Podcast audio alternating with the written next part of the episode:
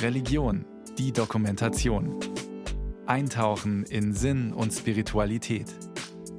Ein Podcast von Bayern 2.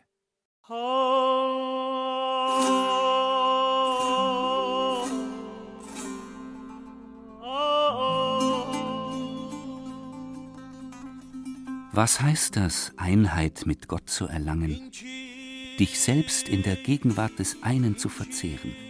Verbrenne die Finsternis deines Ich-Seins, löse dich auf in das Sein dessen, der Erhalter von allem ist. Jalaluddin Rumi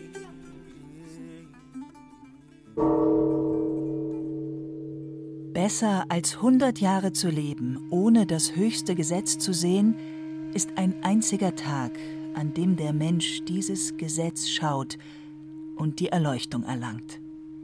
Buddha, Pali-Kanon.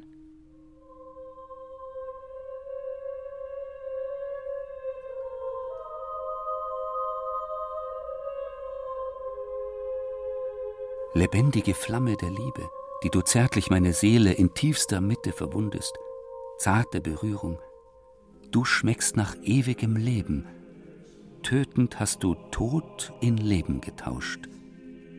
Johannes vom Kreuz.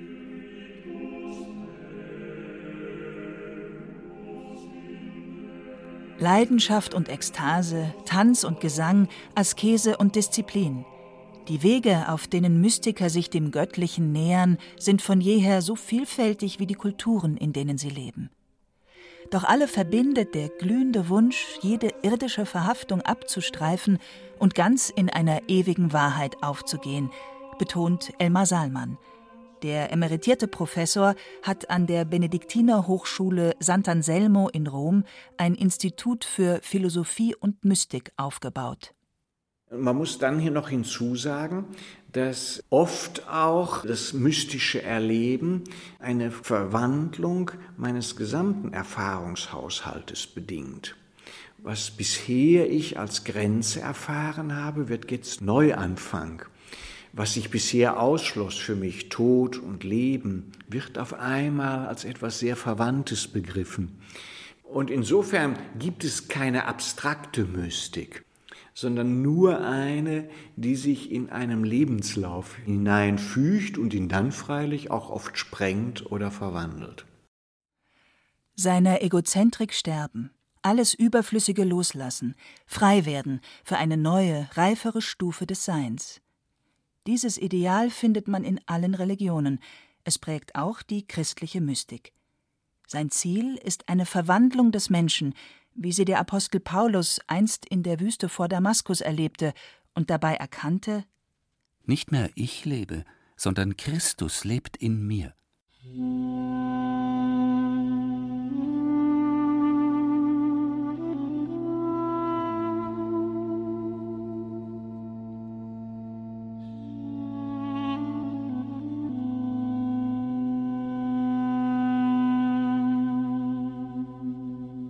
Auf der Suche nach spirituellen Erfahrungen haben sich Einsiedler im Orient oft in die Einsamkeit der Wüste zurückgezogen.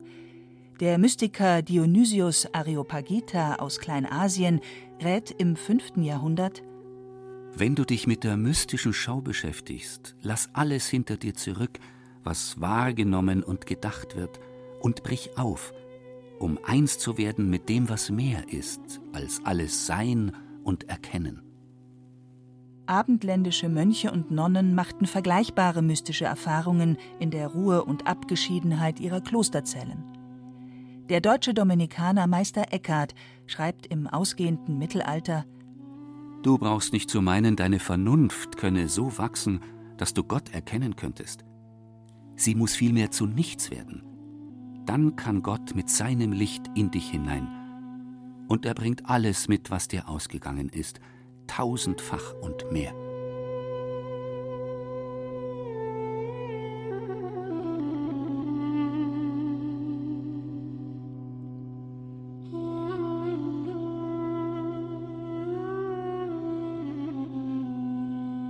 Offenbar taucht das Bedürfnis nach Mystik an den Schwellenzeiten, an den gefährlichen Übergangsstellen der Geschichte auf.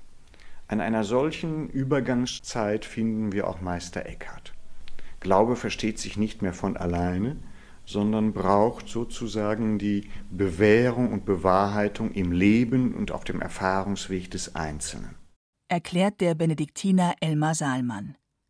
Im 16. Jahrhundert begeisterte sich Martin Luther, der einst zum Reformorden der Augustiner-Eremiten gehörte, für die dominikanische Mystik. Er war überzeugt, wenn wir Gott erkennen wollen, müssen wir zuvor erkennen, dass wir nichts sind. Immer wieder betont Luther, dass der Gläubige mit Jesus geistig sterben und dabei Gott bedingungslos vertrauen müsse. Gemäß dem Satz Jesu Dein Wille geschehe und nicht der meine. Diese Haltung, so der Reformator, sei der Weg zur Unio Mystica, zur Einheit mit Gott. Wenn ein Mensch Christus nachfolgt, ihm sein Licht und seinen Dünkel übergibt, da geht aus sein altes Licht und geht an sein neues Licht.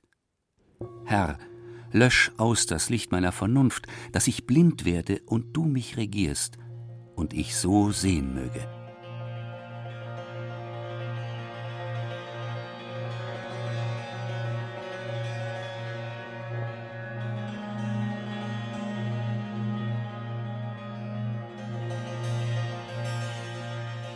Knapp ein halbes Jahrhundert nach dem Ausbruch der Reformation in Deutschland gründen in Spanien Teresa von Avila und Johannes vom Kreuz neue Konvente der sogenannten unbeschuhten Karmeliten.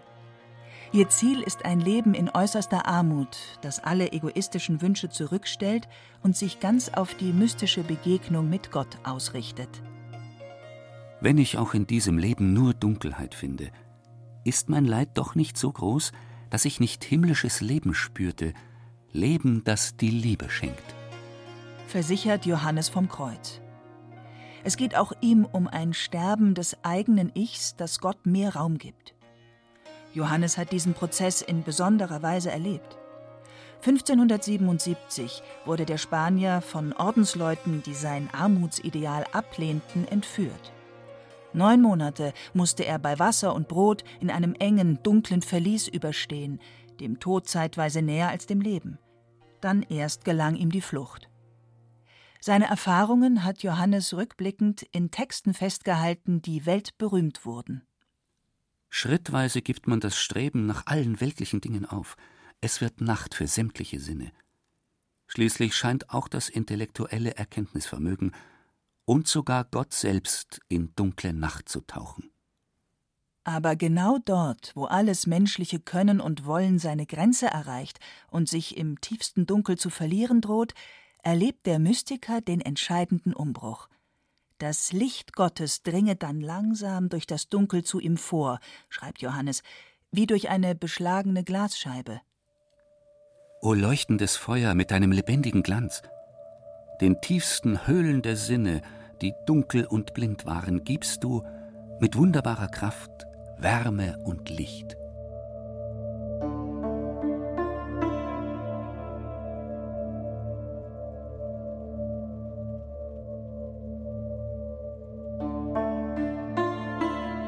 Dass Johannes vom Kreuz die Zeit der Kerkerhaft überlebte, verdankte er nicht zuletzt dem Gebet und der Kontemplation, die er gemäß den Regeln seines Ordens pflegte, erklärt Agustin Borel.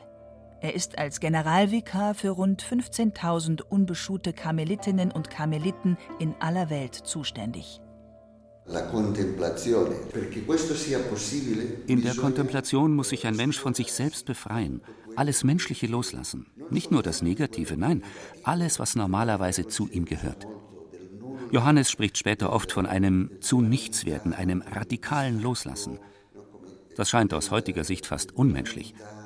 Aber das Ziel ist positiv, denn es geht darum, jede Egozentrik aufzugeben und auf diese Weise eine höhere Form des Seins zu erreichen. Wir Karmeliten versuchen das auch heute Tag für Tag im stillen Gebet. Uns selbst sterben, um ein neues geistiges Leben zu spüren, das uns mit Gott verbindet. Letztlich gehe es um eine psychologische Entwicklung, in deren Verlauf ein Mensch Schritt für Schritt dem Wesentlichen näher kommt, erläutert Veronika Schmidt.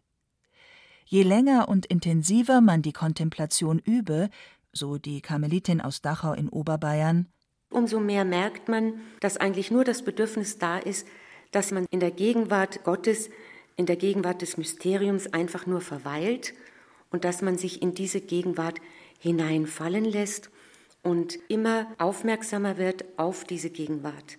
Das ist ein langer Prozess, der durch verschiedene Phasen führt.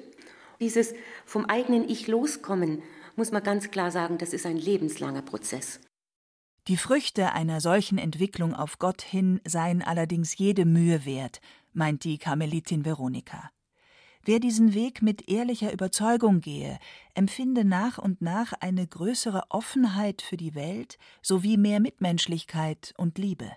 Je weiter ich gehe, das führt mich dann auch durch ein inneres Sterben und Gott erlangt immer mehr die Regie über mein Leben. Und das ist ein ganz hohes Maß an Freiheit. Und das gewinnt man nur, wenn man einmal diesen Prozess des eigenen Ich-Loslassens durchlebt hat, wenn man die Relativität auch des Menschlichen erfahren hat. Beten bedeutet nicht viel denken, sondern viel lieben.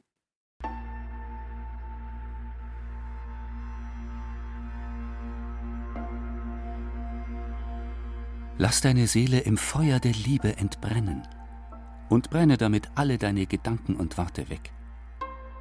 Stirb deinem Ich und komm zum Leben aus Gott. Dann wirst du wahrhaft eins mit ihm, in absolutem Einssein. Schreibt der Sufi Jalaluddin Rumi im Persien des 13. Jahrhunderts. Parallelen zwischen der islamischen und der christlichen Mystik fallen auf. Den wechselseitigen Einfluss der beiden Traditionen aufeinander genau zu untersuchen, sei ein Forschungsprojekt der Zukunft, erklärt der Sufi Adnan Mokrani. Er stammt aus Algerien und lehrt an der Päpstlichen Universität Gregoriana in Rom. Viele Motive der muslimischen Mystik, weiß Mokrani, findet man rund ums Mittelmeer, so auch die Vorstellung des geistigen Sterbens. Im Sufismus sind wir überzeugt, der Mensch muss sich auf seinem Weg zu Gott von sich selbst befreien, von seinen eigenen Grenzen, von der Enge, in der er denkt und lebt. Anders gesagt, er muss seiner Egozentrik sterben, um frei zu werden für Gott. In der Tradition der Sufis spricht man von einem Erlöschen des Ich, dem eine geistige Auferstehung folgt. Ein neues Leben in Gott, das menschliche Grenzen überschreitet. Vivere in Dio che va oltre qualsiasi confine. In den Schriften des Sufis Ibn Abad Rundi, der im 14. Jahrhundert im spanischen Ronda geboren wurde und später nach Marokko auswanderte, findet man das Thema ebenfalls. Dort liest man über das Verschmelzen eines Mystikers mit Gott. Der Mensch erkennt Gott dann in seiner eigenen Seele. Und so kehrt das Geschöpf zu seinem Ursprung zurück. Der Mensch existiert in diesem Moment nicht mehr, nur noch Gott existiert.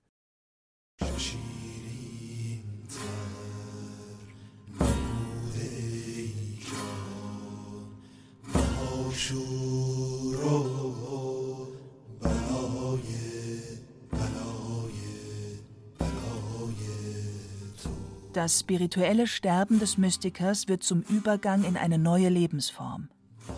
Christliche und muslimische Mystiker waren deshalb von jeher überzeugt, wer ganz aus Gott heraus lebt, wird dem leiblichen Tod gelassen entgegensehen. Sufis führen als Beispiel für eine solche Haltung gerne Mansur al-Halaj an. Der Mystiker hatte sich Ende des ersten Jahrtausends in Bagdad gegen die Korruption in Regierungskreisen und für soziale Reformen ausgesprochen. Viele bewunderten ihn dafür, andere hassten ihn. Als er seine Forderungen gegenüber Rechtsgelehrten mit dem Hinweis untermauerte, die Wahrheit Gottes zu vertreten, ließ man ihn 922 als Gotteslästerer ans Kreuz schlagen. Ein Freund Mansurs berichtete, als man ihm den Kopf abschlug, lächelte er, und als man am Ende seinen Körper verbrannte, trug der Wind seine Asche aufs Wasser und formte dort das Wort Allah, Gott. Mansur steht im Sophismus für einen Mystiker, der sich so radikal von seinem Egoismus gelöst hat, dass in ihm nichts anderes mehr ist als die Wahrheit Gottes. Diesen Anspruch besiegelte der Sufi aus Sicht seiner Anhänger mit seinem Tod, auf den eine spirituelle Auferstehung folgte. Nach seiner Kreuzigung, berichtet Adnan Mokrani, erlangte Mansur al-Hallaj Weltruhm. Hallaj hat die gesamte islamische Mystik beeinflusst, von Andalusien über den Orient bis nach Indonesien. Man sieht in ihm bis heute ein großes Vorbild, einen Mystiker, der zur absoluten Freiheit in Gott gefunden hat. Und natürlich erkannte man in seiner Kreuzigung auch Parallelen zum Tod Jesu. Die Gestalt von Mansur al-Hallaj bildet daher aus der Sicht des Sufismus eine Brücke zwischen Christentum und Islam. Dies gelte umso mehr, meint Mokrani, als Jesus im Sufismus von jeher hohes Ansehen genieße. Man sehe ihn als vollendeten Mystiker und schätze ihn als Vorbild der Demut und Barmherzigkeit. Mansur al-Hallaj legte man daher posthum folgendes Gedicht in den Mund. Aus Liebe zum Ewigen habe ich meine Seele hingegeben. Wie Jesus habe ich die Höhe des Kreuzes erreicht, den Gipfel des Kreuzes der Liebe. Mein Wesen berührt das Wesen Jesu, es wurde in Gottes Geist verwandelt. Wie Jesus habe ich die Einheit von allem erkannt, wie Jesus wurde ich am Kreuz zur Wahrheit. Mystische Erfahrungen lassen sich kaum in Worte fassen. Doch ihre Wahrheit spiegelt sich in allen Kulturen.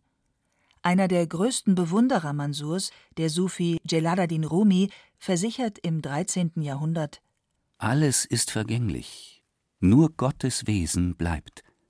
Bist du dir selbst gestorben und versenkt in Gottes Wesen, wirst auch du nie vergehen.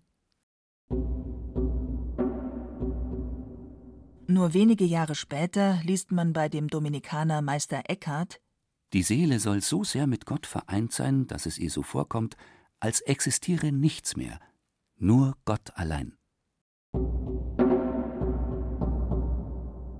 Nahezu gleichzeitig machte der Spanier Abraham Abulafia eine neue Form jüdischer Mystik populär. Auch sie empfiehlt ein radikales Loslassen mit dem Ziel, Gott näher zu kommen. Abulafia rät jedem Mystiker, Gib acht, alle deine Gedanken von den Eitelkeiten der Welt abzuwenden und wisse, wenn du die Bereitschaft fühlst, den Tod bewusst zu erwählen, dann wirst du auch bereit sein, Gottes Einfluss aufzunehmen. Der jüdische Mystikforscher und Historiker Milton Cohen Enriquez hat den Austausch religiöser Strömungen weit über Länder und Kontinente hinaus studiert und kommt zu dem Schluss, Letztlich sind die mystischen Schulen aller Religionen verbunden. Es gab schon vor Urzeiten jüdische und orientalische Händler, die auf den Seitenstraßen nicht nur nach Nordafrika oder Spanien zogen, sondern auch nach Indien und in den fernen Osten bis nach China. Dank dieser Handelsrouten kamen mystische Traditionen von jeher in Kontakt und beeinflussten einander.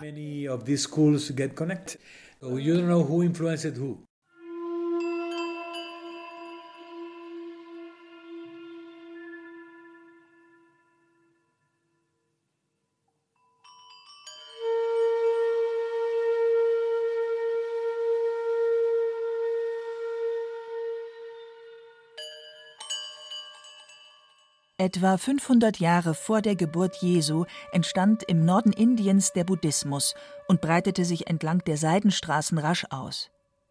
Die neue Lehre war eine Reformbewegung, die sich gegen archaische Götterbilder abgrenzte und auf konkrete Vorstellungen vom Göttlichen verzichtete. Buddhisten bezeichnen das Ziel ihrer religiösen Übungen bis heute als Erleuchtung oder Nirvana – die Begriffe sind schillernd, beschreiben aber stets einen Zustand höchster Vollkommenheit, erklärt der buddhistische Dozent Venerable Sik Hin Hung aus Hongkong. Die Erfahrung der Erleuchtung oder des Nirvana übersteigt all unsere Vorstellungen. Wir haben keine Worte dafür. Aber es ist eine geistige Wirklichkeit, deren Wirkung wir in der Meditation tatsächlich erleben. Sie verändert uns. Buddha hat das schon vor 2500 Jahren erfahren und es gilt bis auf den heutigen Tag. Einer solchen Veränderung, so Venerable Sikh, geht stets ein Verlöschen des Ichs voraus, sowie die umfassende Befreiung von allen irdischen Anhaftungen. Heißt es doch in der Herzsutra, die viele Buddhisten regelmäßig rezitieren, alle Phänomene sind nur Erscheinungsformen. Wer auf die vollkommene Weisheit vertraut und frei wird von allen inneren Hindernissen, frei von allen Ängsten und Illusionen, der erlangt die Erleuchtung.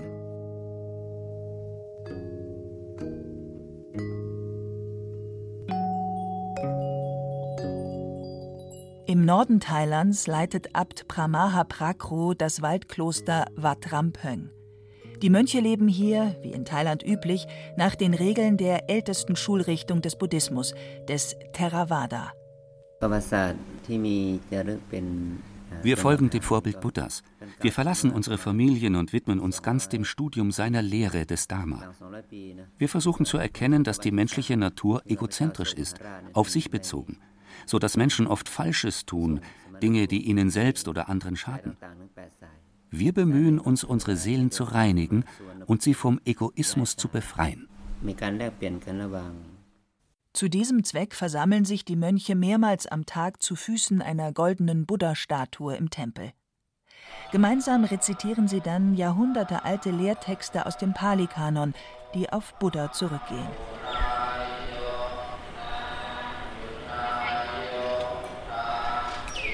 Erwache, o oh Mönch, und löse dich aus dem Netz der Anhaftungen. Höre auf, Böses zu tun, wende dich dem Guten zu, läutere Herz und Geist. So erreichst du die Erleuchtung, das höchste Ziel, Nirvana. Eine weitere Stütze ist für die Mönche die Meditation. Sie erfolgt in äußerster Stille, mit dem Ziel, alle oberflächlichen Interessen beiseite zu lassen und den Geist ganz auf das Wesentliche zu konzentrieren. Wir versuchen durch die Meditation unser Bewusstsein zu vertiefen. Das ist der Weg zur Erleuchtung. Wir sind überzeugt, dass wir das erlösende Nirvana nicht erst nach unserem Tod, sondern mit der Hilfe Buddhas bereits jetzt in diesem Leben erreichen können. Aber dazu muss unsere menschliche Natur, die egoistisch ist, sterben und neu geboren werden. Erst wenn wir selbstlos für andere leben, sind wir am Ziel. In allen Spielarten des Buddhismus, dem älteren Theravada ebenso wie dem jüngeren Mahayana, gilt, das Ego muss verlöschen. Anders gesagt, der Mensch muss einsehen, dass er nicht mehr und nicht weniger ist als Teil eines umfassenden Ganzen. Die Vorstellung, sich selbst zu sterben, bedeute, in dieses Ganze einzutreten, schreibt der 14. Dalai Lama Tenzin Gyatso in der Mitte des 20. Jahrhunderts. Nicht-Existenz bedeutet dann, nichts existiert aus sich heraus. Alles ist Teil eines großen Daseinsstroms, eins mit der Fülle des gesamten Kosmos. Der Japan-Missionar Hugo Enomiya Lassalle hat sich im 20. Jahrhundert intensiv mit dem Buddhismus auseinandergesetzt. Als einer der ersten Europäer brachte der Jesuit die in Japan verbreitete Zen-Meditation nach Europa und erkannte, das Erlöschen des Ichs bedeutet für Buddhisten etwas Ähnliches wie das geistige Sterben für abendländische Mystiker. Mag man das Ziel Eintritt in ein lichtvolles Bewusstsein nennen oder Einswerden mit Gott. Stets, so Lassalle, gelte, der Mensch muss Schritt für Schritt umgewandelt werden, bis es ihm eine Selbstverständlichkeit geworden ist, aus der Beziehung zum absoluten Sein zu handeln. Dann wird ein neues Denken möglich. Der neue Mensch wird ein Erleuchteter sein, christlich gesprochen ein Mystiker. Diese Umwandlung, betont Lassalle, sei kein überflüssiger Luxus, sondern für die Menschheit überlebensnotwendig musste der Jesuit doch 1945 den Abwurf der ersten US-amerikanischen Atombombe über der japanischen Stadt Hiroshima miterleben. Seither war er überzeugt, die Entwicklung eines mystischen, integralen Bewusstseins, das menschlichen Größenwahn begrenzt und dem Göttlichen im Leben mehr Raum gibt, ist der einzige Weg, Katastrophen dieser Art künftig zu verhindern. Lassalles Freund und Lehrer, der buddhistische Zen-Meister Yamada Roshi, teilte diese Hoffnung. Als Religionsvertreter sollten wir heute alle mit der katholischen Kirche zusammenarbeiten. Nur gemeinsam können wir die Welt von einem Denken erlösen, das den Menschen egozentrisch macht und ihn von seiner Umwelt trennt. Die Befreiung von diesem Denken ist der entscheidende Schritt, der zu Einheit und Frieden in der Welt führt. Papst Franziskus hat es bei einem Friedensgebet für die Ukraine im März 2022 auf den Punkt gebracht. Wenn wir wollen, dass sich die Welt ändert, müssen wir unser Herz verändern. Wir brauchen den Geist der Liebe.